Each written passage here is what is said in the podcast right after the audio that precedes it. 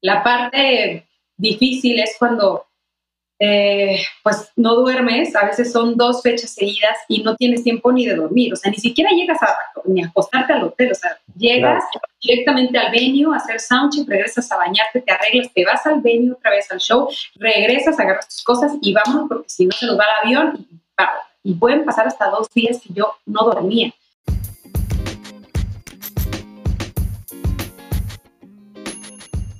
Hola, ¿qué tal? Soy Alex Ángeles y te doy la bienvenida a este episodio de Music Masters, un podcast en donde cada semana platico con los mejores de la industria musical. Aquí exploramos cómo gestionan su éxito, cómo lidian con sus fracasos, cuáles son los hábitos que les han permitido superarse y a través de su experiencia e inspiración podamos ser mejores profesionales, pero sobre todo, mejores personas. El día de hoy me acompaña Noé, ella es cantante y realizó estudios en la licenciatura de canto en la Academia de Música Fermata. También estudió teatro musical en la Escuela Arte Estudio. Participó en el reality show Popstar y ha trabajado como corista con artistas como Margarita la Diosa de la Cumbia, Lucero, Jair, Yuridia y Ricardo Montaner. Actualmente tiene un proyecto de eventos sociales y corporativos de nombre acústico y en su proyecto como solista ha lanzado ya un par de sencillos. Durante el episodio charlamos sobre cómo es el trabajo como corista de distintos artistas, cómo gestionar y las dificultades que tiene un proyecto independiente y sus aprendizajes luego de estar trabajando durante cuatro años con Margarita. Quiero aprovechar para agradecerte por compartir este podcast en tus redes sociales, así me estás ayudando a que más gente sepa de él. Te recuerdo que puedes suscribirte en YouTube, Spotify y todas las plataformas de podcast para que no te pierdas ninguno de los episodios. Vamos a comenzar con la entrevista de Noé, pero antes quiero contarte de Muma, una agencia digital especializada en la industria musical. Si tienes un proyecto y necesitas ayuda en la parte digital, en plataformas, redes sociales, monetización, etc., seguro te pueden ayudar. Los puedes encontrar en todas las redes como Muma Digital. Escríbeles mencionando que eres oyente de este podcast y tienen una sorpresa para ti. Y bueno, pues ahora sí, comenzamos con la charla de Noé. Espero que la disfruten. Hola, ¿qué tal? Bienvenidos a un nuevo episodio de Music Masters. El día de hoy nuevamente tenemos a Talento Hidalguense. Nos acompaña Noé. ¿Cómo estás, Noé? Yeah, ay, qué bonito recibimiento. Este, muy bien, muy contenta que por fin pudimos coincidir para poder hacer este podcast y poder platicar a gusto. Eh, yo estoy muy contenta de, también tener esta oportunidad. No, al contrario, de verdad, muchísimas, muchísimas gracias por aceptar la invitación. Y bueno, pues me gustaría primero que nada comenzando eh, con que me contaras un poco de cómo es que tú empiezas en esta gran eh, industria que es la, la, música. Sé, antes, antes de que me ganes, sé que estuviste en un reality show que se llamaba Popstar. Ah, sí. Pero me gustaría que me contaras antes de ese reality show. Pues mira, eh, pues es que siempre desde chiquita me ha gustado. No sé, ojalá y no se, no se llegue a, antes de nada, no sé si se logre meter el ruido de mi perrita. Como sabemos, estamos ahorita en casa y sucede esto. Espero que no, porque de repente, bueno, quiere participar y quiere este, estar aquí en la conversación. Entonces, a lo mejor si se llega a escuchar, los que vayan a escuchar y a ver, sorry, es mi perrita, porque también quiere la artista de estar aquí presente. Pero no sí, ya está, no te preocupes. Pero ah, Fíjate que yo desde chiquita, mira, creo que uno ya lo trae, ¿no? O sea, cuando, cuando tienes eh, pues alguna vocación y eso, desde chiquito ya es algo con lo que naces.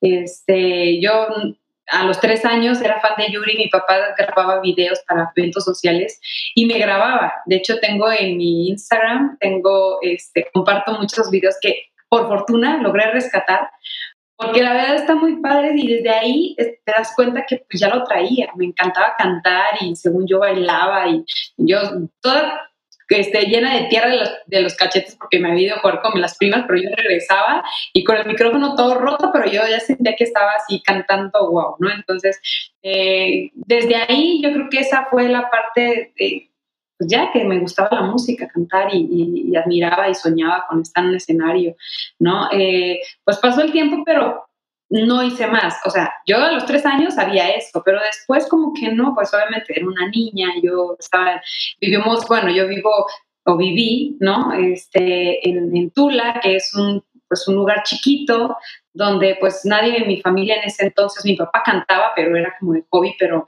realmente no, no era como esa parte de que me inculcara, ¿no? Como tal, la música, cantar, un instrumento, realmente no. Entonces, bueno, conforme fue pasando el tiempo, pues ese gusto siempre estuvo, ¿no? O sea, cantaba, este, no sé, iba en la primaria y, no sé, uno de mis tíos pasaba por nosotras y por mi prima y nos la pasábamos cantando en todo el camino, ¿no? Pimpinela, este, o sea, bueno, era, imagínate la Pimpinela, Ricardo Montaner, o sea, éramos, ¿no? Eh, y así, en la secundaria, eh, yo me acuerdo que algo muy curioso, mi hermana, pues yo estaba en la secundaria, ¿no? Y, y, pues como los hermanos tenemos todo, yo era la más chiquita, era el pilón de la familia, de cuatro hermanos, entonces eh, mi hermana siempre me hacía de, ay, ya, cállate, porque me la pasaba obviamente en el baño. ¿Por qué en el baño? Muchos preguntan, ¿no? Como para los cantantes, ¿por qué el baño es por, por porque la, la, parte sonora en el baño se escucha huge, o sea, huge, ¿no? O sea, grandísimo. Y y yo, por ejemplo, eh, pues me la pasaba en el baño cantando. Entonces me llaman, ¡ay, ya cállate! Pues era una adolescente. Está. Pero me dicen, me encanta, cantas bien feo, no sé qué. Entonces yo, yo, la verdad, yo dije, no, pues canto bien feo. Me gusta cantar, pero canto horrible. Entonces yo siempre me, me mantuve como, como atrasito, ¿no? O sea, me invitaban a cantar en la secundaria y yo decía, no, es que yo no canto, ¿no? Y cantaba porque me tenían, o sea, me aventaban el ruedo, pero yo decía, que yo no canto, ¿no? Me acuerdo que una chava, fíjate, una, ahorita que, mira, tú párame, ¿eh? porque yo soy bien habladora y cantinfleo y todo, ojalá. No, hombre, tú dale. Este, y había una compañera que cantaba, o sea, ella era la que cantaba, no era la cantante de la secundaria. Ok. Y cuando me invitaban a cantar, mi maestra de inglés me mandó, tenía que yo cantar en, ya sabes, los lunes que era, este, pues, de ley, lo, el. El, sí, el homenaje. homenaje, exacto, entonces siempre había una, una parte donde hacían algo, entonces ahí voy. Y me dice la chava, es que no, no cantas.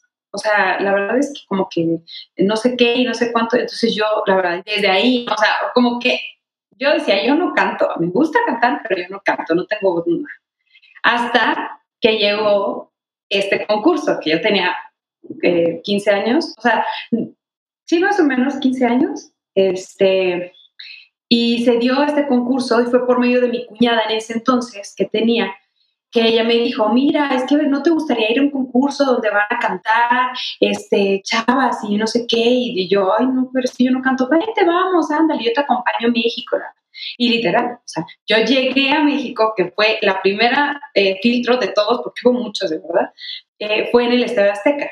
Entonces, tú ibas, o sea, había mil niñas, yo me acuerdo que llegamos a las 5 de la mañana, yo llegué en panse con un chongo, o sea, me quiero, o sea, era una niña, pero de todas maneras, cero producción, así cero.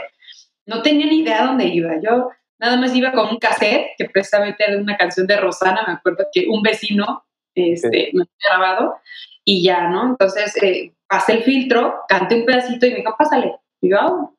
Y llegué y pues había muchas chavas, o sea, estaba enorme, ¿no? O sea, no sé cuántas chavas había ahí. Y ya, entonces yo dije, bueno, pues ya fui la experiencia y tanta, ¿no? Y hasta después me volvieron a hablar para venir a México a hacer los, los filtros. Entonces, desde ahí fue, pero pues yo no me la creía, o sea, para mí fue algo, yo nunca había estado enfrente de una cámara, enfrente de alguien que me escuchara cantar, eh, junto a chavas que cantaban muy bien, ¿no? Entre ellas me acuerdo que, bueno, conocí ahorita a, artistas que me da mucho gusto, te digo, saca siempre algo bueno de eso, ¿no? Y por ejemplo, estaba, en ese entonces le decíamos Maribetti, pero es María León, de Playa Limbo, ¿no? Este, Brenda Contreras, que pues, ahorita tiene mucho éxito en la parte de, como, como este, actriz. Entonces, pero pues eran chavas que, pero yo las veía, yo, por ejemplo, Maribetti, ¿no?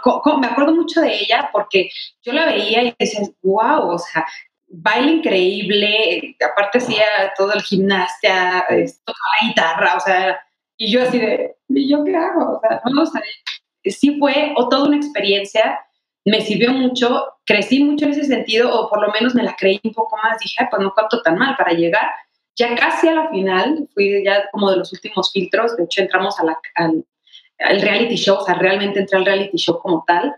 De haber empezado, o sea, ir sin ninguna idea de nada y llegar hasta eso en un, en un programa de Televisa y un programa así, pues dije, entonces no, algo debo de tener que no creo que cante tan mal. Y ya empecé de ahí a, a entrar a los grupos de, ahí, pues de, de, de, eso de la zona, eh, grupos me acuerdo que eran de pura cumbia en ese entonces, es lo único que se cantaba. Hay que, hay que decir que tú eres de Tula Hidalgo, que es un, una, un lugar que está más o menos como a hora y media, por ahí, de la Ciudad de México y de la ciudad de Pachuca también, más o menos, por ahí, ¿no? Como unas, sí, como una hora, más o menos. Una hora, sí. Exacto.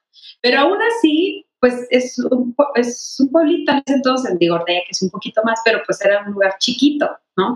Entonces ahí era eh, ir a los grupos, me acuerdo de, de, pues sí, cantaba cumbia, era lo único que cantaba, o sea, no había otra cosa. Y de ahí pasé a otro grupo y me acuerdo que pues eran los sábados, entonces mi mamá me llevaba al, al grupo a cantar, ¿no? Y me llevaba donde iba a ser el evento, la boda, a los 15 años, ¿sabes? Y regresando, pues era ya en la madrugada, porque pues terminábamos que a las 2 de la mañana, ¿no? 3 de la mañana, o sea, tenía 15 años, tampoco era como... Y, y es levantarte a las 5 de la mañana a misa, o sea, yo decía, Dios mío, pues ni modo, si quiero ir, si quiero, si quiero cantar, mi mamá me dice, ok, pero mira, a las 6 de la mañana a misa, y ahí viva yo a misa ya durmiéndome, ¿no? El padre pobrecito, dando sermón y yo así, ya, a pero al final te digo, todo eso fue poco a poco, todo suma, ¿no? Como, como siempre lo he dicho, creo que hasta, hasta ahorita, una de las frases que más me han ayudado precisamente en mi carrera es el no hay escenarios chicos, hay egos grandes.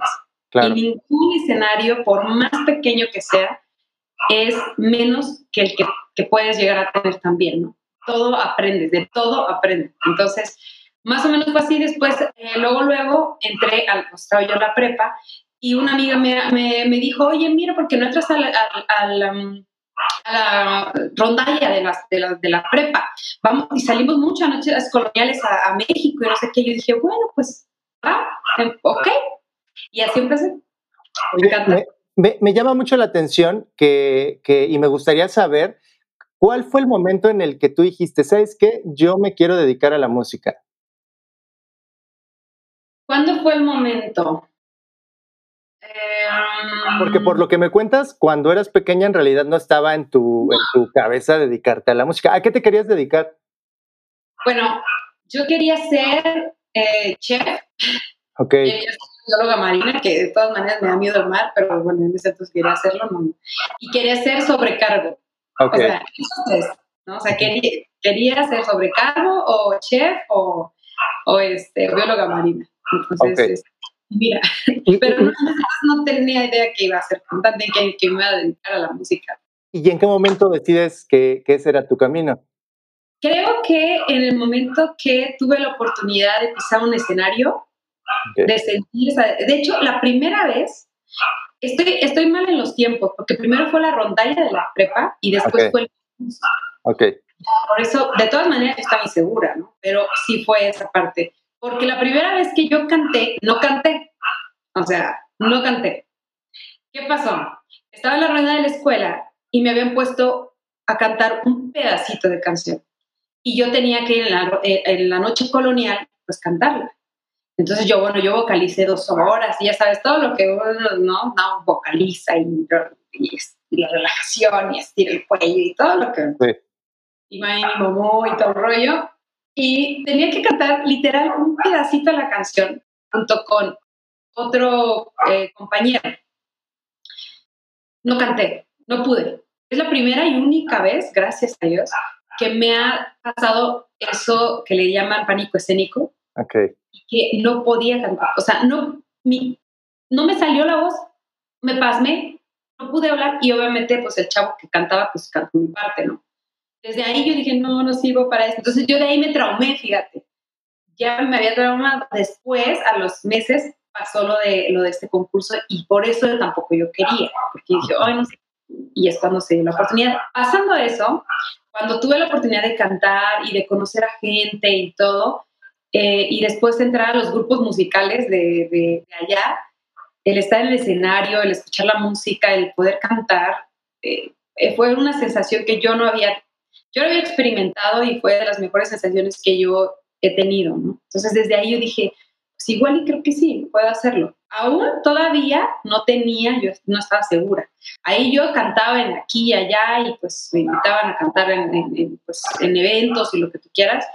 Cuando ya llegué a la prepa, digo, a la universidad, me la pasaba en la universidad en teatro musical, en los concursos de canto, y me acuerdo muy bien que una maestra me dijo, a ver, Noemi, quiero platicar contigo, porque estaba estudiando comunicaciones, ¿no? Ok. Eh, no sé por qué todos los que nos dedicamos, o la mayoría que nos dedicamos a la música y hemos estudiado, hemos estudiado comunicaciones o algo referido a eso. Como que creemos que eso nos acerca, ¿no? A, la música. Sí, como que tiene un hilo conductor, la, sí final se puede ser, pero no. O sea, eh, me decía la, maestra, me dice, eres muy buena en lo que haces, o sea, eres muy buena alumna, pero eh, siento que, que, este, pues, ¿por qué no te dedicas? O sea, ¿por qué no vas a estudiar música o algo así? ¿Por qué no te dedicas?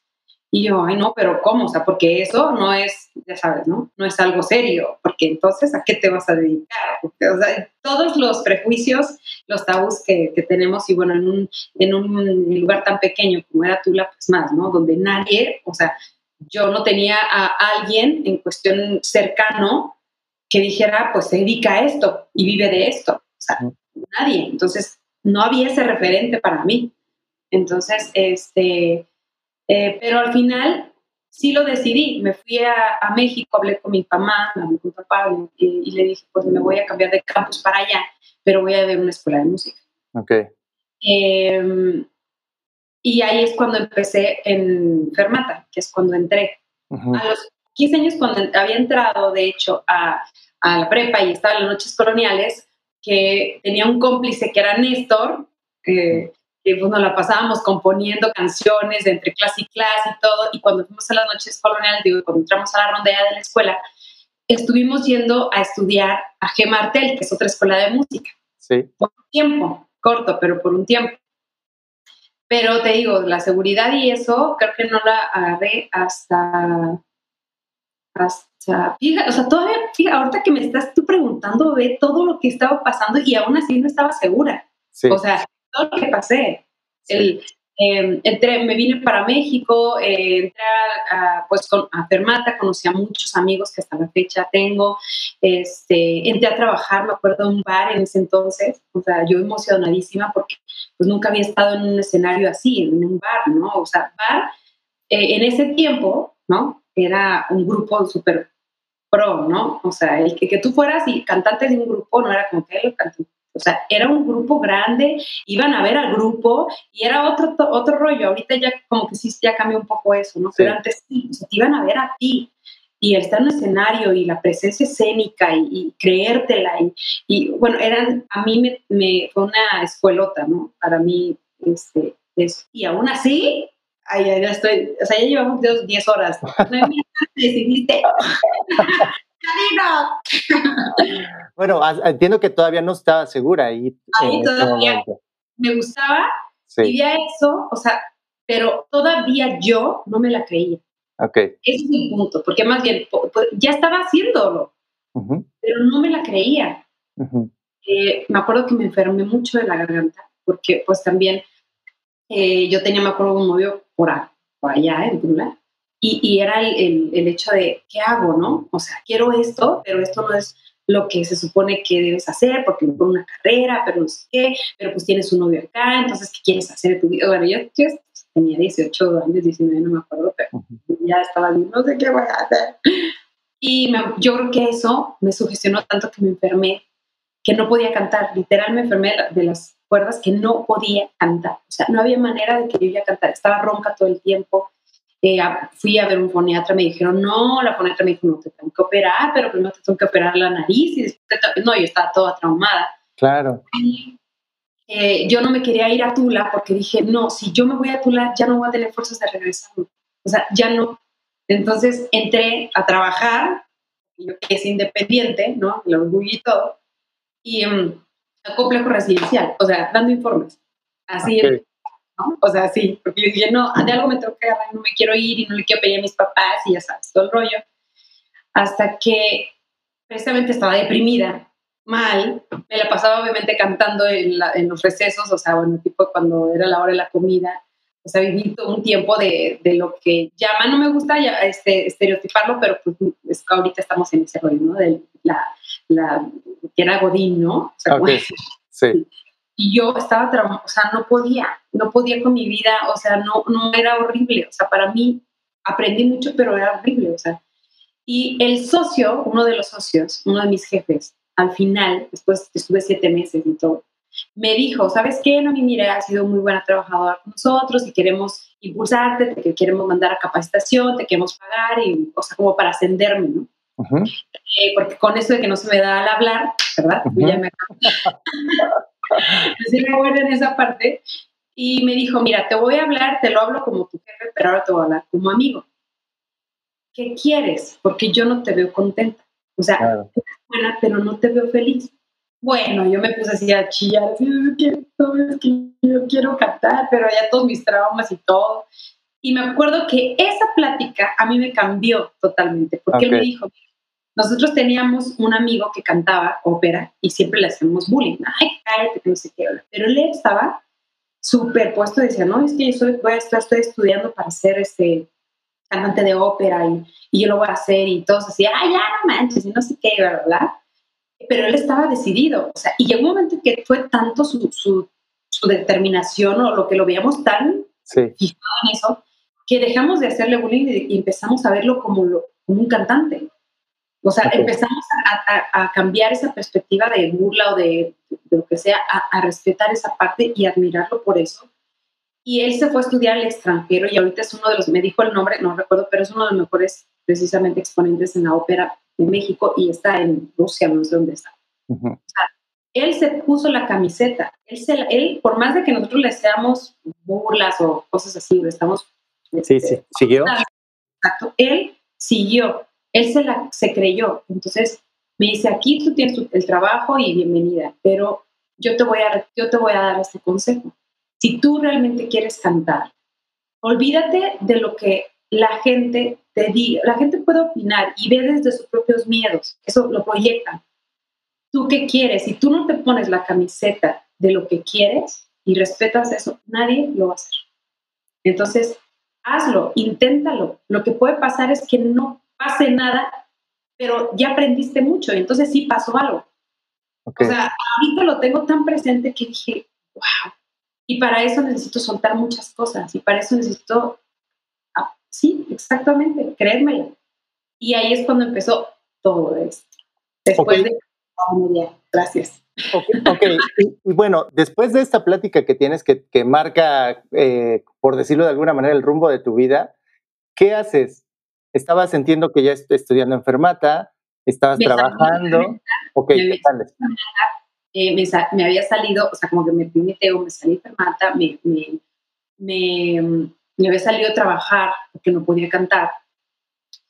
Y este, cuando renuncié, porque obviamente renuncié a donde estaba trabajando, eh, entré a teatro musical. Mi mamá me dijo, mi mamá, mi mamá no me acuerdo que me dijo, porque ese precisamente ese día que yo estaba, pues había hablado con el jefe y pues estaba llorando, no sabía ni qué hacer, mi mamá me dijo, a ver, no, seas orgullosa, o sea, yo sé que tienes las capacidades para, eres una independiente, no siempre lo ha sido desde pequeña y eso, pero no te, que no te dé miedo pedir ayuda, o sea, aceptar ayuda. O sea, sí. entonces, si te, te tiene que operar la garganta, se te opera. O sea, vemos cómo lo hacemos y te operamos. Si necesitas, pero necesitas avanzar, o sea, tú misma te estás poniendo el pie. Entonces, como que eso me liberó, aparte de que te digo, tomé otras decisiones de, de, obviamente, pues en la relación en la que estaba, pues ya, ya había llevado a su, a, a su ciclo, ¿no? Y, fueron muchas cosas que me fueron liberando y que paulatinamente yo me acuerdo que entré a teatro musical como para, pues, para empezar, ¿no? O sea, uh -huh. para, y eso me ayudó muchísimo porque íbamos a los talleres de actuación, era, eran muchas cosas que empecé a drenar y que yo solita no tuve que operarme, o sea, yo, y no tuve que hacer absolutamente nada más que yo, a veces uno mismo somatiza sus cosas, ¿no? Claro. El, cuerpo, el cuerpo es tan inteligente que los problemas, las cosas que no solucionas, no, la somatiza de una u otra manera. En mi caso, pues fue en la parte de la voz en ese tiempo, eh, porque ahora canto mil veces, o sea, canto más y todo, y pues no me ha pasado, no me ha vuelto a pasar, por fortuna. Este, y así es poco a poco como empecé, como otra vez a ese rollo, este, me salí, empecé a trabajar en otro grupo de música para eventos, bueno, en una banda para eventos sociales. Ahí también pues empecé eh, y ya después, te digo, te vas conectando con la propia, ahora sí que el propio trabajo y todo te va conectando con personas y así como, como empecé en este grupo, después estaba yo trabajando en como, era como, era una empresa de karaoke en ese entonces, entonces yo también trabajaba este, haciendo coros y doblando, o sea, imitando voces para las canciones, este, todo Y los músicos, había músicos eh, que tocaban en vivo y dentro de esos músicos eran músicos de Margarita, de la diosa de la cumbia. Ahí fue cuando empecé como una de las cosas este, ya más profesionales, vamos a decirlo así cuando me hablaron para hacer el casting para, para entrar al coro con ella. O sea, sí, te digo. Ok. Eh, en varias de, de, las entrevistas que he visto que, que has dado y, y, en varios videos y en muchas publicaciones de tus, de tus redes sociales, he, he notado que te refieres hacia Margarita como una persona de entrada. Eh, fue la primera, eh, pues la primera artista que te da la oportunidad de hacer coros, ya a ese nivel, pero escucho reiteradamente que hablas muy bien de ella en el ámbito eh, no profesional, sino como persona. Me gustaría que me contaras cuál es, cuál ha sido como la, el mayor aprendizaje que tuviste de todo ese paso por, por Margarita. Todo ese paso, eh, el disfrutar, o sea, las, el disfrutar, de hecho, o sea, lo que, lo que haces. Eh, como tú bien lo dices, sí hablo mucho de ella, porque precisamente, em, además de, haber sido, o sea, haber crecido con ella en, en esa parte musical y artística, ¿no? Eh, fui su primer corista mujer, entonces como que también se dio esa química, ¿no? el poder pasar de, de, de esa parte profesional o de trabajo a, una amistad muy, bonita. O sea, no nos vemos todo el tiempo, no somos, pero hasta la fecha somos personas que yo la admiro por, por como artista y como persona también, como, porque ella tiene un nivel de resiliencia muy grande. Y, y, y, aún así, a pesar de, de las cosas que, que, nos pasan en la vida, ella sigue sonriendo y sigue, y sigue tratando, como todos seres humanos, ¿no? O sea, tenemos nuestras etapas, pero sigue tratando de estar bien y de disfrutar y de transmitir eso. Entonces, si algo yo aprendí de ella precisamente fue eso, a, ser agradecida y, y, a disfrutar y a tratar de estar bien y poder contagiar eso, ¿no? O sea, eh, creo que hay, hay, pues ya hay muchas cosas malas en este mundo, ¿no? Hay, hay también, digo, somos seres humanos, tenemos nuestros días y no soy perfecta y no siempre ando riendo, a veces también me enojo y oro y todo, pero pero trato yo de, de siempre eh, transmitir o compartir algo positivo, ¿no? Eh, una vibra bonita, porque, es, porque la tengo, porque la trato de tener y poderla compartir. Entonces, eso es una de las cosas que creo que yo le aprendí y agradezco de, de haber estado con él. Muy bien. Has tenido, además de Margarita, has tenido la oportunidad también de estar trabajando con otros artistas como este, pues Ricardo, Ricardo Montaner, entre muchísimos más que has tenido, Jair, este, Yuridia.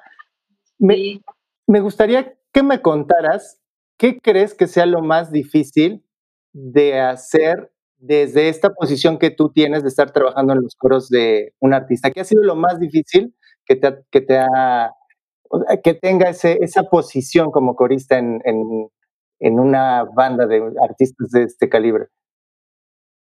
Sea lo más difícil? ¿Qué pregunta? Mm.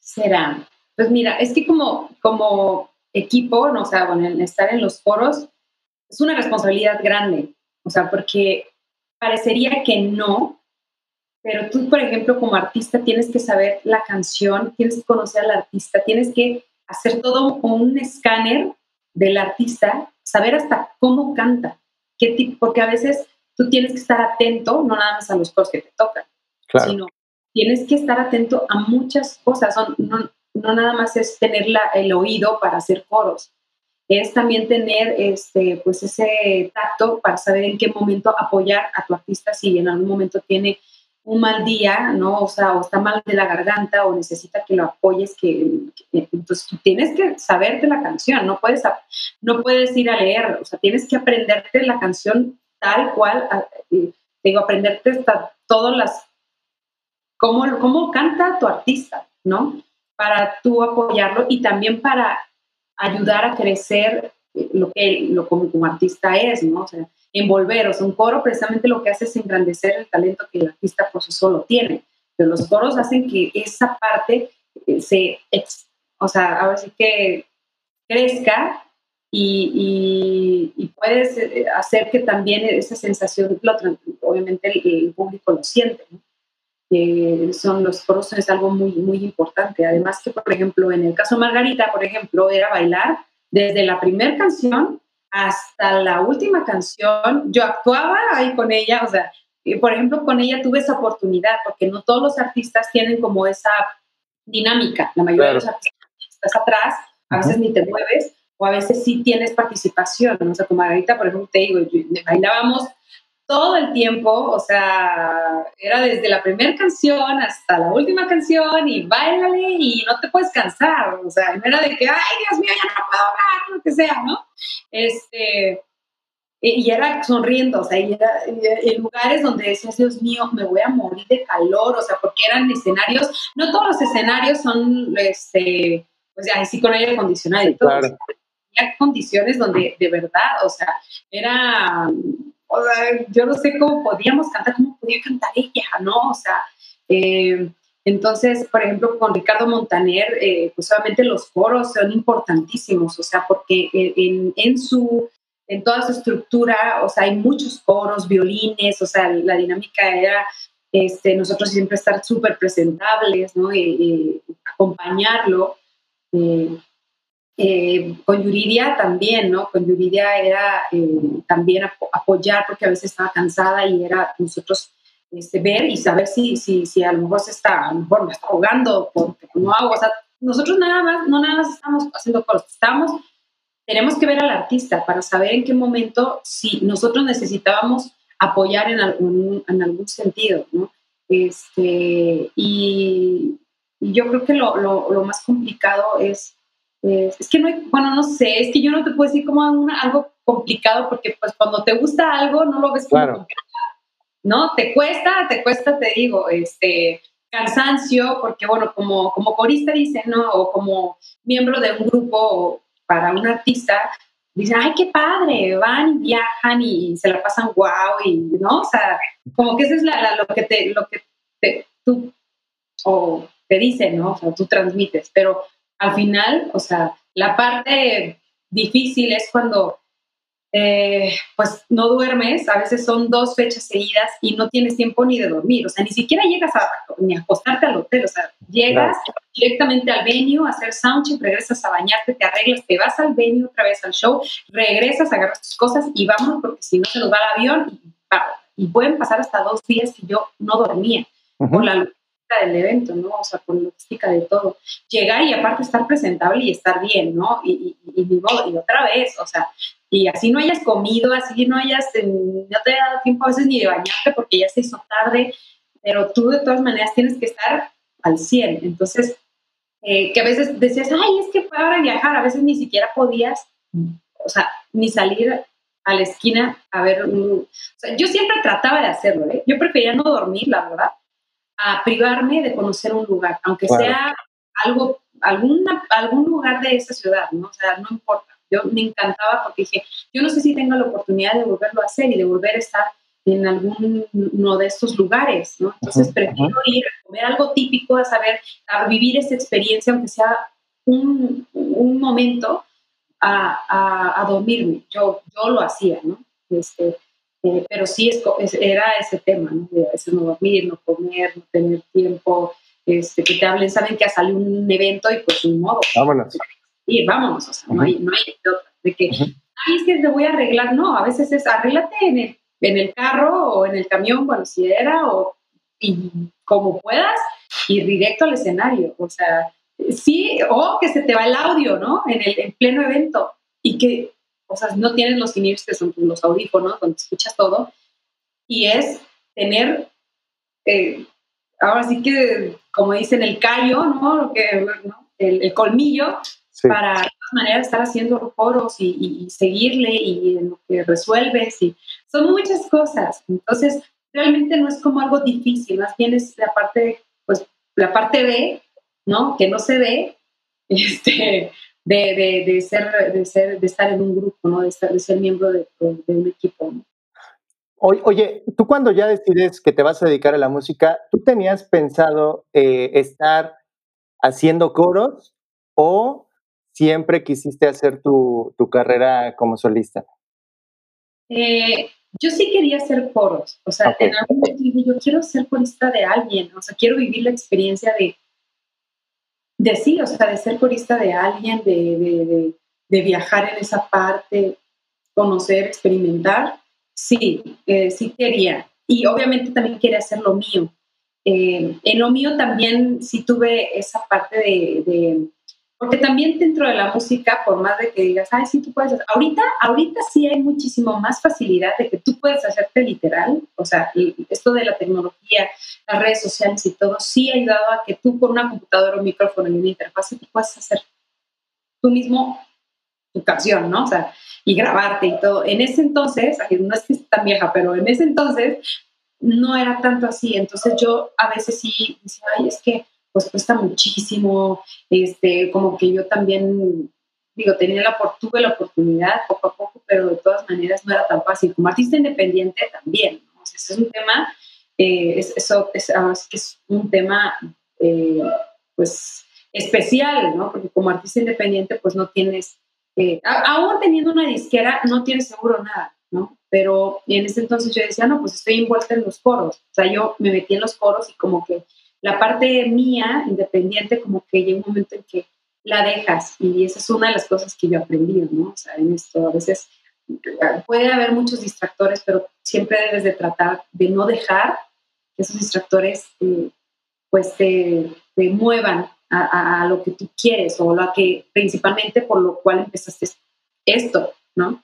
En este caso digo que yo agradezco porque al final te digo, todo suma y de todo aprendes. Claro y, creces como artista y creces como y, te empiezas a, a, definir un poco más lo que quieres expresar, eh, eh, ¿no? Como artista independiente, eso es una de las cosas eh, que tú tienes a tu favor, que tienes la libertad de saber qué es lo que quieres hacer y, y no encasillarte y no, ¿no? como antes de que no, si nada más cantas cumbia, pues cantas cumbia, y si nada más cantas norteño o bueno, regional, pues norteño, regional, o sea, ahorita ya no, entonces, eh, si no, no, no pensaba, o sea, sí quería hacer lo, mío como independiente, pero en ese momento pues empezó a dar de que siempre entra con Margarita, estuve primero con Lucero, un rato de, con Margarita y luego empecé con otro y así, como que se fue dando y yo también fui fluyendo en esa parte, hasta que llegó un momento que dije, necesito, como artista, te lo debes, hacer algo propio, o sea, tener tu voz, tener tu propio mensaje.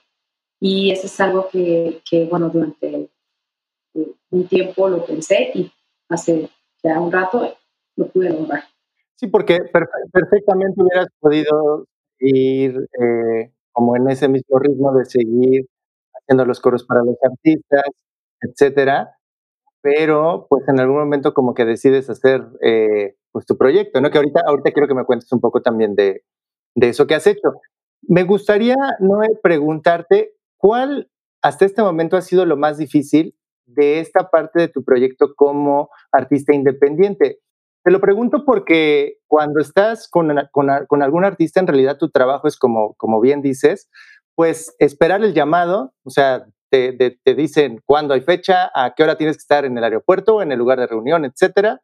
Llegas, tocas y te regresas y te vas a descansar en el mejor de los casos, ¿no? Digo, eh, hablando un poquito en resumen de cómo funciona tu, tu, trabajo, ¿no? Pero como artista independiente, en realidad, te toca a ti hacer absolutamente todo. Exacto. ¿qué ha sido lo más difícil de, esta parte que ya estás haciendo ahora como artista independiente? Eh, yo creo que la parte de mantenerte es, es complicado, porque pues precisamente eh, tú eres todo lo, tienes personas eh, que te apoyan, ¿no? Y obviamente son indispensables para que porque uno no puede solo. Pero al final, pues económicamente tú eres quien pone el dinero, ¿no? Entonces, y sabemos que todo lleva, todo se puede hacer. Ahora yo ya entiendo que todo se puede hacer con, no necesitas gastarte los millones para poder hacer algo de calidad. Eso, yo la verdad es algo que, he aprendido de eso. Y, y, yo creo que lo más difícil es eh, empezar. Ok. Eso ha sido lo más difícil, empezar, porque después, bueno, hay, hay hay, cosas que van pasando en, el proceso, pero vas avanzando. Pero lo más difícil es empezar y decidirte hacerlo, porque uno a veces también es tan perfeccionista y quiere que todo salga súper bien y quieres hacer el mega, eh, la mega canción y la mega producción, el mega video y todo, que de tanto a veces no lo haces por estar precisamente esperando esa parte. Entonces, creo que eso ha sido lo más difícil, empezar. Eh, ha habido momentos en los cuales, pues sí, o, sea, dices, sí, o sea, eh, pues económicamente me gustaría hacer esto, pero no me alcanza. Entonces, ver la solución y la opción de poder hacerlo de otra manera. Eh, pero, ah, pero yo creo que eso sí lo, lo, ha sido más difícil. ¿Tienes pensado combinar las dos cosas? ¿O estás, vamos, ahorita ya piensas dedicarte por completo a tu proyecto?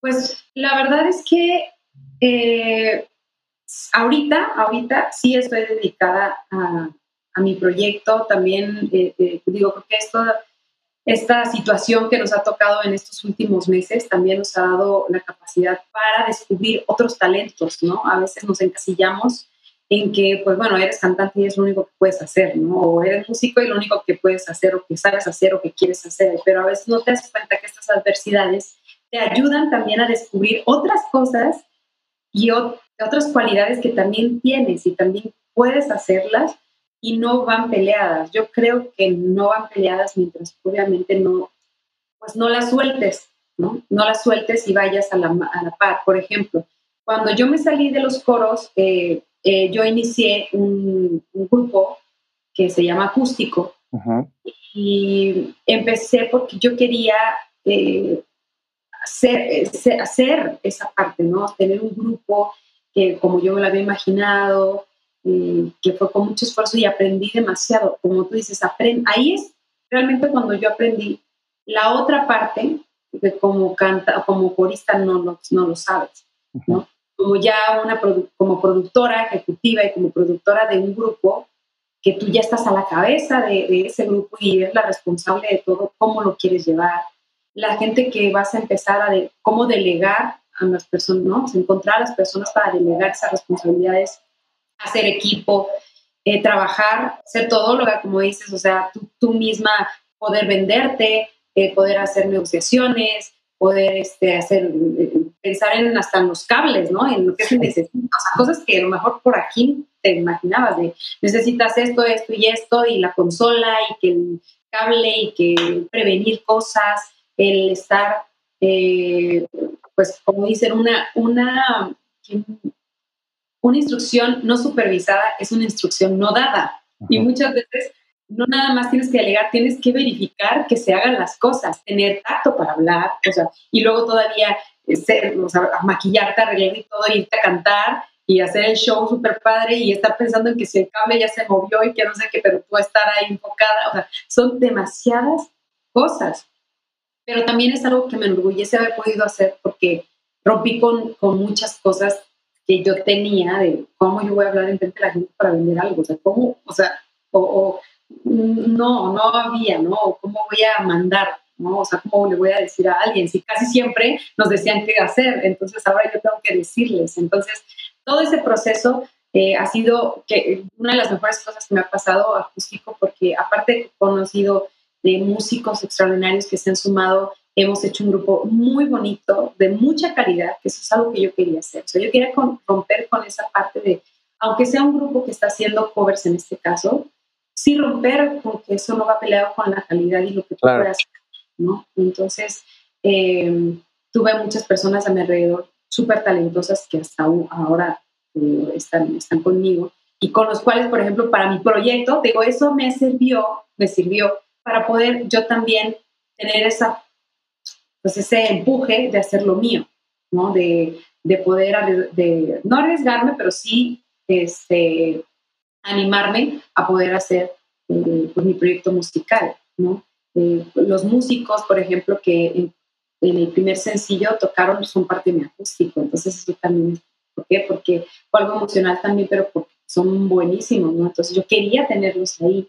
Eh, toda la parte de la infraestructura cuando empezamos a hacer el video, ¿no? El, el equipo, el audio, o sea, todo el staff que estaba conmigo en el acústico estuvo conmigo en el video, junto con las personas que me ayudan en videos de contenidos, también estuvieron conmigo. O sea, todo lleva un proceso y a veces nosotros somos los que queremos apurar todo y todo lleva su proceso. entonces, eh, ahorita, por ejemplo, con el acústico, con todo esto que se ha venido, lo que viene pasando y que, como sabemos, la industria del entretenimiento fue una de las más afectados, ¿no? los primeros afectados en toda esta pandemia, ¿no? sí, obviamente ha habido un cambio, eh, pero creo que es un proceso también de adaptarse, de reinventarse, o sea, de, tener esa oportunidad o darse la oportunidad de hacerlo, de soltar también, porque a veces uno se enferra a lo que era, ¿no? O sea, lo que tenía, lo que es, y a veces las circunstancias empiezan a cambiar y necesitas tú adaptarte y ver otras posibilidades, ¿no? Dentro de la música sé que es algo que siempre va a estar conmigo y siempre lo voy a hacer porque es algo que me, que como persona que muy sensible, o sea, es parte de mí, nunca lo voy a soltar, ¿no? Eh, y ahora más que nunca creo que nosotros como la música nos salva de muchas cuestiones. A mí me ha salvado en, lo personal y, y, en la parte de como profesionista, ¿no? Agradezco haber, o sea, poder vivir de la música. Aún con todo, y, esto, estas adversidades, ¿no? Porque eso es lo más, lo más valioso que no puedes soltarlo, o sea, no debes de soltarlo por tu bienestar emocional y por, tu, por, ti, ¿no? Entonces, eh, ahorita que tuve la oportunidad de cantar mis canciones, eso fue otra, ¿no? Porque no es lo mismo cantar coros, no es lo mismo cantar covers, no es lo mismo cantar tus canciones, ¿no? Y entonces, eh, y saber qué es lo que quieres transmitir y saber cómo, cómo darle al público no presionarte tampoco, ¿no? Porque antes es de, no, tienes que sacar una canción y ya al otro, porque ahorita vivimos precisamente en un constante, este, como la ropa, ¿no? Que es este, de kitipón, kitipón, y ya, ya no hay como las cuatro temporadas de otoño, invierno, primavera. Sí, sí, claro. Cada 15 días la moda cambia y está rapidísima, ¿no? Ya no saben qué. Ya esto ya pasó de moda y ya está el otro y el otro, y es demasiado consumismo, y digo, está bien, pero pero a la vez no. E, en la música es lo mismo, o sea, de verdad, yo digo, ¿cómo le hacen? O sea, una canción y la próxima semana otra canción y la próxima, porque sí, la gente ya se aburre, o sea, ya si sacas una canción, a la próxima semana ya esa canción ya pasó. Se olvidó, sí, así es. Estamos en, eh, sí han sido, sí es una etapa de mucho cambio. Entonces, eh, yo me presionaba mucho, no es que ya tengo que sacar esta canción, ya le dije a un amigo, me, estoy, me estoy perdiendo la oportunidad de disfrutar este proceso por estar tratando de sacar canciones o tratar de estar ahí. No, no quiero vivirlo así, yo no. O sea, yo, yo quiero tener eh, la oportunidad de disfrutar mi proceso. Si es una canción, sacarla con la mejor calidad que pueda. Si es un video, hacerlo con la mejor calidad que pueda para mí, para cuando yo lo vea, diga, estoy orgullosa de lo que hice y, quizá a lo mejor no fueron las 10 canciones en un mes, pero sí, fueron, sí fue una muy buena y que, espero que la gente se identifique y que yo esté contenta con ese proceso y disfrutarlo, porque eso yo creo que es lo más importante. Sí, fíjate que hablando de, ya de tu proyecto, eh, me gustaría que me contaras un poco cómo ha sido el, proceso en cuanto a toda la elección de los temas, del video, porque te, tengo que decir que, creo, desde mi punto de vista, que los videos son videos muy bien hechos, muy bien cuidados, las locaciones, la, música eh, también es, eh, como, como muchos detalles están muy bien cuidados. Entonces me gustaría que me contaras un poco de este proceso del que hablas y, y, bueno, pues e, esto que tú llevas como bandera, ¿no? Que, que, dices que tú lo que quieres es hacer las cosas muy bien y que tenga bastante calidad. Sí, pues mira, en cuestión de las canciones, yo empecé a, a componer eh, pues como una forma también de, pues de, expresar, ¿no? Y de, sacar eh, pues, emociones, también es una parte de desahogo. Eh, yo entré a, a la SACM, entré al taller de, pues, de, compositores, entré por un tiempo, no terminé yo el, taller, pero digo, lo poco que, lo poco mucho que estuve ahí, me ayudó para también decir, pues también creo que puedo componer. ¿no? Yo sé y yo respeto mucho a todas las personas que realmente se dedican, porque esto es también es, es, es diario componer, ¿no? Es diario, no nada más es, ay, yo me siento inspiración y compongo, o sea, digo que es bueno, pero yo respeto a las personas que se dedican, yo tampoco soy de las que diario estoy componiendo algo ni nada, pero me di a la tarea de intentar hacerlo, ¿no? De intentar hacerlo, te digo, desde, desde la prepa, yo con, con, con mi amigo Néstor componía, este, y ahorita, por ejemplo, cuando yo empecé a componer, eh, empecé a, a, ver que compongo mejor con alguien, o sea, haciendo coautorías. Okay. Sí, pero me gusta mucho hacer coautorías, poder compartir con otras personas, poder sumar, ¿no? Talentos. Y empecé a componer, por ejemplo, con Ale Seger, que es una compositora y una cantante, mi amiga que yo admiro muchísimo. Este, y con ella, por ejemplo, compuse la canción de Dijo que no, que fue mi primer sencillo. Sí. Este, después, con otro amigo, compuse Vázquez, que también es, una, es un cantante y compositor muy bueno de Ciudad Juárez, también con él compuse la de Quiero y así, ¿no? Entonces, eh, la selección de canciones, sí vimos de las canciones que yo había compuesto cuando fui con mi productor eh, pues obviamente también me dio como su punto de vista. Me dijo, a ver, yo creo que esta puede ser, este, estas cuatro, porque yo le dije, bueno, pues yo voy a hacer por sencillos, no voy a hacer un disco, voy a, voy irme paso a paso también, ¿no? Estas son las posibilidades que yo tengo y son las lo que yo puedo disfrutar y quiero disfrutar. Entonces, este, con, con mi productor hicimos las canciones, las compusimos, eh, sí fue la parte de experimentar, de esto es lo que yo quiero escuchar. A veces tiene mucho que ver que, que, encuentres al productor, ¿no? Porque no, todos son buenos, ¿no? Pero no con todos tienes ese clic. Entonces necesitas encontrar a ese productor con el que te puedas entender, que lo que tú piensas y que a lo mejor no sabes cómo expresarlo, él literal te lo adivine a veces, ¿no? O sea, o que te diga, mira, es por ahí ah, ok, sí, esto es lo que yo quería plasmar, ¿no? Y eso es una de, las fortuna que, una de las fortunas, ¿no? Que, que, tuve de encontrar a este productor, que aparte es un amigo mío, este, y con el cual pude hacer ese clic. Entonces, eso se dio muy bien, o sea, no fue algo que me costara y como que todo se fue dando y sobre todo el ir quitándote esos tabús y esas inseguridades, ¿no? De que tiene que pegar, porque casi siempre como artista o no sé, Ah, decía, no, es que es una canción que pegue, o sea, que o sea, de, entrada, ¿qué es que pegue, no? Que pegue, ¿no? O sea, ¿cómo? No, no, pues es que, o sea, o no puedes fusionar tanto, ¿no? Porque pues entonces, ok, ok, como que tocas, o eres pop, o eres no sé qué.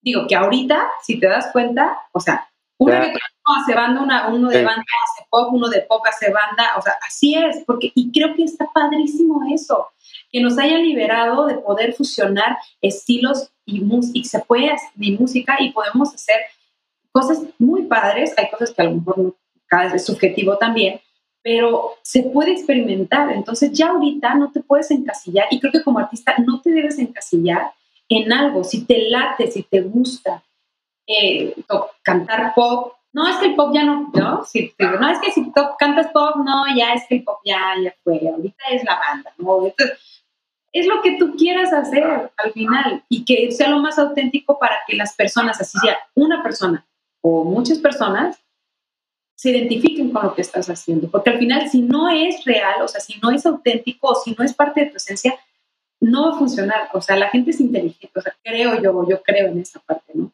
Eh, no se va a identificar contigo y no, no no creo. Y al final tú ni vas a estar contento, porque, porque no es por ahí, no es lo que realmente tú querías hacer. Entonces, yo quise eh, pues hacer, por ejemplo, en esta canción la de Dijo que no es una balada. Son ah. canciones muy diferentes, ¿eh? Entre ellas. diferentes, o sea, pero llevan algo, o sea, dentro de todo, como que sí llevan un hilito, ¿no? Eh, la de Quiero es muchísimo más este, sensual, claro. música, también hasta la, producción, ¿no? también es diferente, hasta el video, hasta yo, pero eso es lo padre, de como artista podemos eh, quitarnos esa, este digo, es experimentar, o sea, si antes pues estaba así, ahora y ahora, ¿cómo vas a enseñar? ¿Por qué? O sea, en esta parte, en esta canción quiero experimentar la parte de sensualidad que tiene una mujer, ¿no? De, de, poder este, eh, cantar una canción un poco más sensual. Eh, ¿Por qué no? O sea, ¿por qué no lo voy a hacer? ¿no? Entonces, eh, en la siguiente, por ejemplo, siguiente sencillo es una canción que es más como picarona, pero también el estilo es diferente. O sea, es un poquito más como mira, ese es el punto, o sea, sí es pop, porque toda la base es pop. Eh, por eso te digo que el hilo es como ahí se, se, está pero, pero sí es pop, pero cada uno tiene su estilo, es como el Latin pop.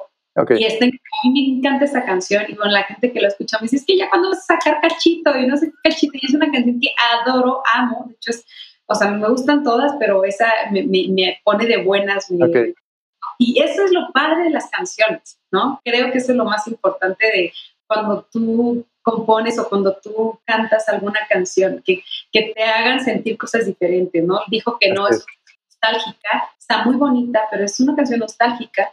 Eh, la de Quiero es una canción sensual y la de, la la de Cachito es una canción muy eh, alegre y muy, muy, muy padre. A mí me gusta mucho. Entonces, ¿Cuándo sale? ¿Todavía no sabes? fíjate que estoy precisamente pensando en eso. No me quiero tardar tanto porque te digo, a veces uno también dice, ay, no, es que no. Pero sí me gustaría, tengo muy marcado el video, pero esta pandemia no nos está llegando a hacerlo. Claro. Entonces yo dije, no quiero sacarlo por sacarlo y por, quiero, sí, me tengo que esperar un poquito más. Lo voy a hacer para poder hacer el video como lo quiero hacer o intentar hacerlo lo más cercano a lo que yo quiero hacer, o sea, del video. Entonces, eh, sobre eso depende mucho, ¿no? O sea, ok. Vamos a sacar. Espero que definitivamente este año sí o sí, o sea, yo no sé cómo lo va a hacer, pero sí quiero que este año, antes de que finalice el año, este, sí, sí poderla sacar. Espero, espero. Ya, ya vamos a dejar todas tus redes sociales en la descripción para la gente que quiera estar pendiente ahí de, de cuándo sale esta nueva canción, eh, lo pueda checar de inmediato. Oye, eh, voy a pasar ahora a una sección de preguntas rápidas, en donde las respuestas no tienen necesariamente que ser tan rápidas, pero sí lo primero que se te venga a la mente. Ay, ¿Eh? bueno, ok, va, va. ¿Cuál, ¿Cuál es el peor consejo que te han dado? ¿En qué momento te diste cuenta que era un mal consejo y qué aprendiste de él? Eh, recuerdo mucho que estaba, eh, me habían invitado a cantar, este, porque fui reina de las fiestas patrias de Tula. Okay. Sí, la flor más bella elegida. Pero, eh, y al otro año me invitaron a cantar con mariachi. Yo había cantado con mariachi, ¿no? Entonces, era de tenía 16 años, 15, era como en esa etapa que no sabía qué onda, pero yo fui, yo me animé a cantar enfrente del, para el certamen, ¿no? Eh, y me acuerdo que una persona que es, que pues sí, o sea, tenía un grupo allá muy famoso y todo. Eh, yo canté y la verdad creo yo canté bien y todo, pero llegó conmigo y me dijo, oye, pues, ¿por qué no te dedicas a otra cosa? Porque esto de la, de, la artisteada, o sea, sí es muy difícil y, no, o sea, es muy difícil. O sea, yo, yo no creo que sea y, y no puedo dedicarte a otra cosa.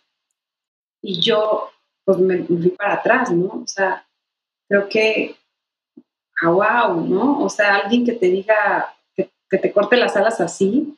Mm, eh, lo que aprendí es que uno tiene que saber depurar, o sea, y saber filtrar los comentarios. Eso es, eso es algo que aprendí de eso, es a filtrar los comentarios y a, a saber darles el lugar que tienen, ¿no? A veces no te lo dicen en mala onda para hacerte mal, pero hablan desde sus miedos, sus perspectivas y sus propios pues, objetividad, ¿no? Y, y, no está mal, muchas veces sí, tienen razón, pero a veces también te digo, tú tienes que saber, eh, pues, filtrar, ¿no? Sí. Creo que es. Ok. ¿Cuál, ¿Cuál ha sido tu fracaso favorito y cómo lo superaste? ¿Cuál ha sido mi fracaso? Es que realmente yo no lo veo como, de verdad, o sea, parecería como que muy criado, pero yo no veo ningún fracaso. Veo mucho aprendizaje, eso sí, he aprendido de muchas cosas, pero fracaso como tal, no. Fracaso como tal, creo que, que, no, no, no, lo vería así. Pero uno de los aprendizajes más eh, grandes que he tenido eh, sin duda ha sido... Eh, ay, qué difícil. Es que han sido muchos, ¿eh? Ah, o sea, o sea mucho aprendizaje en la vida. A, lo mejor uno que más recuerdes que, que, que, al día de hoy te sirva e, ese aprendizaje en ese momento. Em, cuando, por ejemplo, cuando yo quería hacer el, show acústico y, y no sabía cómo empezar. O sea, literal, no sabía qué hacer. Tenía en mente que quería un grupo, o sea, quería una guitarra, un cajón, quería, hacer algo muy, quería meter un violín, pero ¿cómo vas a escuchar un violín? No tengo, o sea, no tenía idea. Eh, y, y, obviamente las, ¿sabes qué? El aprendizaje, sí, ya, ya sé, ya ahorita me acuerdo. El vender tu trabajo y tu tiempo, el regalar, regalar. Okay. Regalar tu trabajo y no valorarte tú, y obviamente la gente no lo valora. O sea, creo que es uno de los aprendizajes, porque a veces a la gente se le hace muy fácil decir, ay, eres cantante, cántanos, o vas a venir a cantar, y, pero ¿cómo nos vas a cobrar esto? Pero ¿cómo? Si pues nada más es cantar aquí, es más, mira, aquí está un micrófono, o sea, una hora, y normal. No, porque no nada más es cantar. O sea, es tú, todo el tiempo que tú invertiste, dinero que tú invertiste en estudiar, en prepararte, hasta en la producción de verte bien. O sea, son muchas cosas que las personas no lo ven. Entonces, creo que a mí me pasó regalar mi tiempo y mi trabajo y me costó mucho porque al final no lo valoran. Eh, eh, y también aprender a con quién sí puedes tú apoyar, ¿no? No es el hecho de que todo el tiempo estés con, no, pero sí aprender a saber con quién puedes sumar y también en qué momento, eh, pues darte ese, ese, ese lugar, ¿no? Que que tu experiencia, tu tiempo invertido, hagas lo que hagas, ¿eh?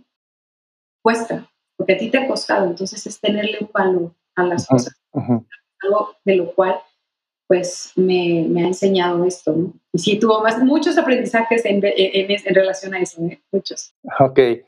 ¿Tienes algún hábito que creas que te ayude en tu carrera profesional? Eh, algún hábito que me ayude. Eh, yo creo que siempre ser lo más profesional que puedas, respetar, tu, respetar tu trabajo y respetar el trabajo de los demás. ¿no? Eh, no hay competencia, no hay, yo siempre he tratado con, en todos mis trabajos de, siempre ser, eh, de colaborar, de tener siempre una buena disposición en lo que haga, de hacer lo mejor que yo pueda hacer en mi trabajo y lo que sé hacer. O sea, creo que eso es lo que habla por ti solo, o sea, por sí solo, y, y la actitud. O sea, porque podrás tener el talento, que puede ser un talentazo, una eminencia, pero si eres una persona déspota, irrespetuosa, egocéntrica y todo, híjole, ¿no? O sea, creo que, ¿cómo quieres llegar, no? O sea, ¿cómo, no, no, yo creo que no. Por eso te digo y repito mucho esa frase de que no hay eh, escenarios chiquitos, hay egos grandes porque muchas personas menosprecian a las personas que cantan en, un restaurante, por ejemplo, ¿no? Y no sabes que eso es una escuela. En un restaurante, como yo, yo he trabajado en, te puedo decir que he podido trabajar y tener experiencia de estar en muchos escenarios, muy, o sea, desde los más chicos hasta grandes, desde estar en un restaurante y saber matizar en cuestión a un cantante, que porque, porque en un restaurante no te van a ver a ti, o sea, van a escuchar algo y van a ir a comer y es familiar, ¿no?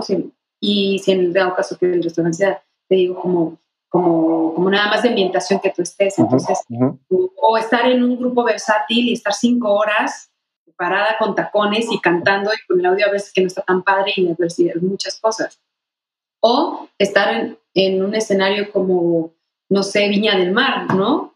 O sea, wow, donde, donde estábamos, eran no sé cuántos grados, eran las 3 de la mañana cuando fuimos con Montaner, me acuerdo muchísimo, hacía muchísimo frío, o sea, no estábamos congelando, estábamos como a, no sé, a 4 grados, 5, o sea, estaba demasiado, y eran las 4 de la mañana, estaba llenísimo, ¿no?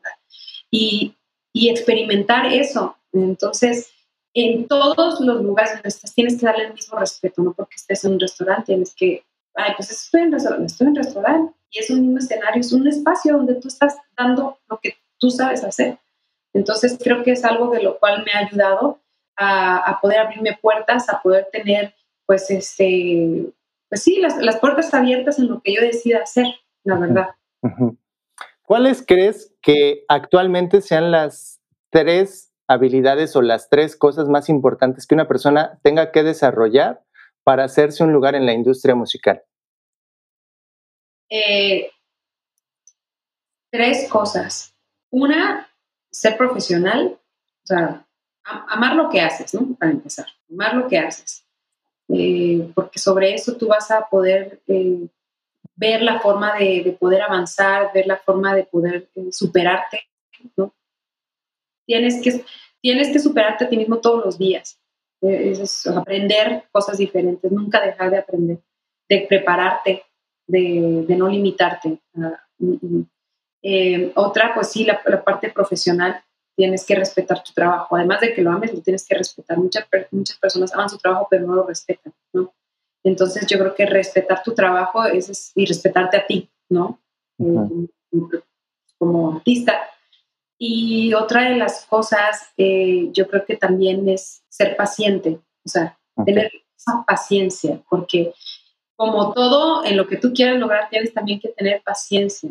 Eh, y es algo que, que, bueno, a veces nosotros nos cuesta muchísimo, ¿no? Oye, queremos que todo esto, no, las cosas a veces tienen que llevar su proceso, porque así tiene que ser para que tú aprendas, para las cosas que se dan, se dan, las cosas que no, también por algo se dan. Entonces, es como yo creo que esa parte, ¿no? De, de, amar lo que haces, respetar lo que haces y, tener esa paciencia para, para que las cosas lleguen. Porque eh, no hay suerte, ¿no? En esto. O sea, eh, eh, eh, más bien es encontrar el momento que tú estés preparado para eso. el éxito literal es muy subjetivo, muy subjetivo. Las personas, el público, la mayoría piensa que si no te ven en la televisión o en el radio, no eres exitosa, ¿no? O sea, no, no, has hecho nada de tu vida, ¿no? En mi caso, muchas veces me han dicho, ¿no? pero ¿por qué ya no sales, por qué no sales de la tele o por qué no en la radio está tu canción, no sé qué? Sabemos que en esta industria también hay muchas otras cosas, pero vivo de esto. Al final la gente no sabe que yo, para mí el éxito es hacer lo que amo y vivir de lo que amo. Y eso para mí es el éxito más grande. Lo demás pueden, puede variar, ¿no? Puedes encontrar la, la posibilidad de que todo se embone y puedas compartir tu talento con miles de personas y puedas, ¿no? Ser famoso, ¿no? Porque la fama es diferente, creo yo, al éxito pero estas son las tres cosas. Eh, eh, me ganaste la siguiente pregunta que era para ti qué significaba la palabra éxito, pero bueno, ya, ya, me ganaste y me contestaste ahí la, la pregunta. Por último, eh, Noé, ¿cuáles son tus planes a futuro? Mis planes a futuro. Pues en este futuro incierto. Incierto, precisamente. Es algo que yo he pensado mucho, porque eh, en, estos, en estos momentos donde hemos tenido que estar guardados, de hecho en mis redes sociales bueno, lo, lo, compartí, algo que yo he estado pensando precisamente que, que pues ahorita nosotros eh, en la normalidad, ¿no? No en la nueva, en la normalidad, pues tenemos muchos distractores, ¿no?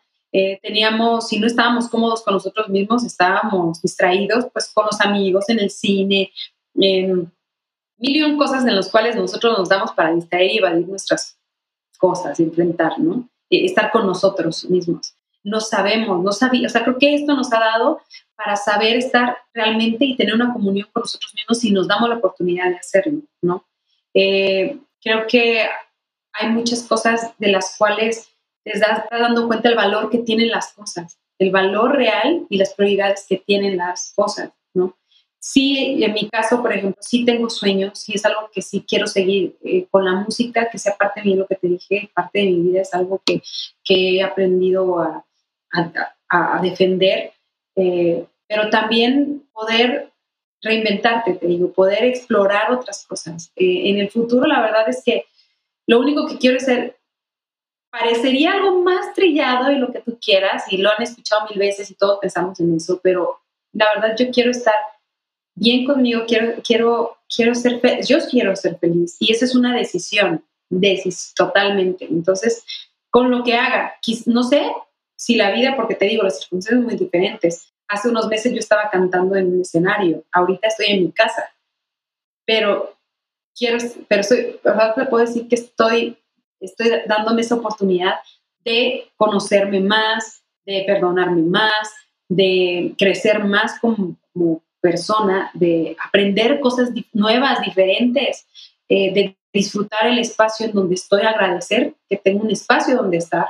O sea, yo creo que esa es una de las cosas que yo quiero seguir haciendo en el futuro, seguir siendo agradecida, seguir tratando de decidir ser feliz en donde esté y lo que esté haciendo. ¿No? Porque te digo, el futuro al final es muy incierto, pero al final, dentro de lo que hagas, que estés bien. En, como dicen, estar, estar donde, pero estar bien. Donde estés, pero estar bien. O tratar de hacerlo, intentarlo.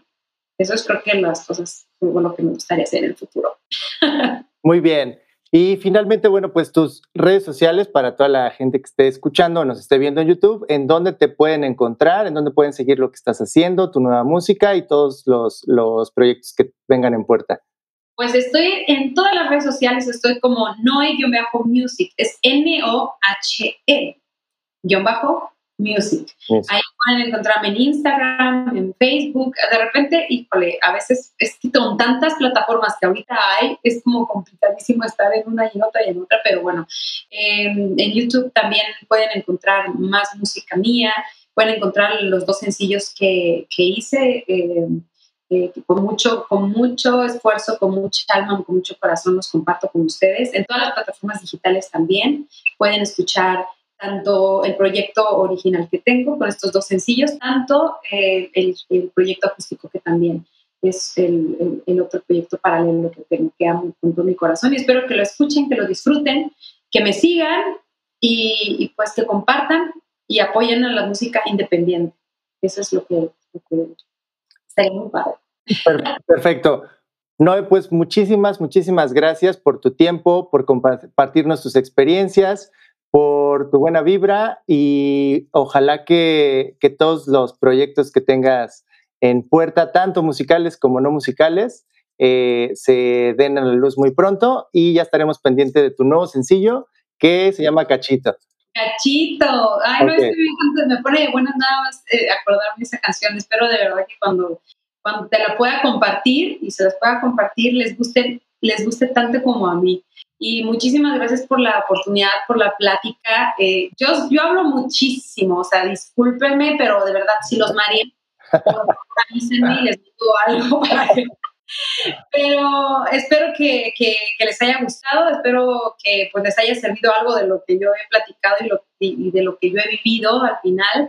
Creo que de eso se trata, de sumar siempre y que qué bueno que estés haciendo este tipo de, de, pues, de espacios para compartir eh, pues un poquito de lo que uno de lo que uno hace, de lo que uno ama hacer, de lo que uno ha aprendido y si le suma, bienvenido, qué bueno. Y muchas gracias por invitarme, me la pasé muy bien. Muchas gracias por tus preguntas y por, toda, por todo este ratito que estuvimos platicando. Muchísimas gracias a ti otra vez, Noé. Muchísimas gracias a los que nos escucharon y hasta aquí con el episodio con Noé. Mil, mil gracias. Chao.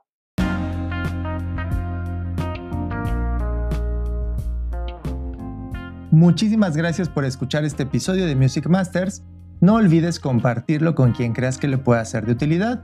Igualmente te recuerdo que nos puedes compartir en tus historias, en tus redes sociales, lo que más te gustó de este episodio. Me puedes etiquetar como arroba o con las redes del podcast arroba Music Masters Podcast. Y bueno, pues esto es todo por hoy. Yo soy Alex Ángeles, muchísimas gracias otra vez y nos escuchamos el siguiente jueves.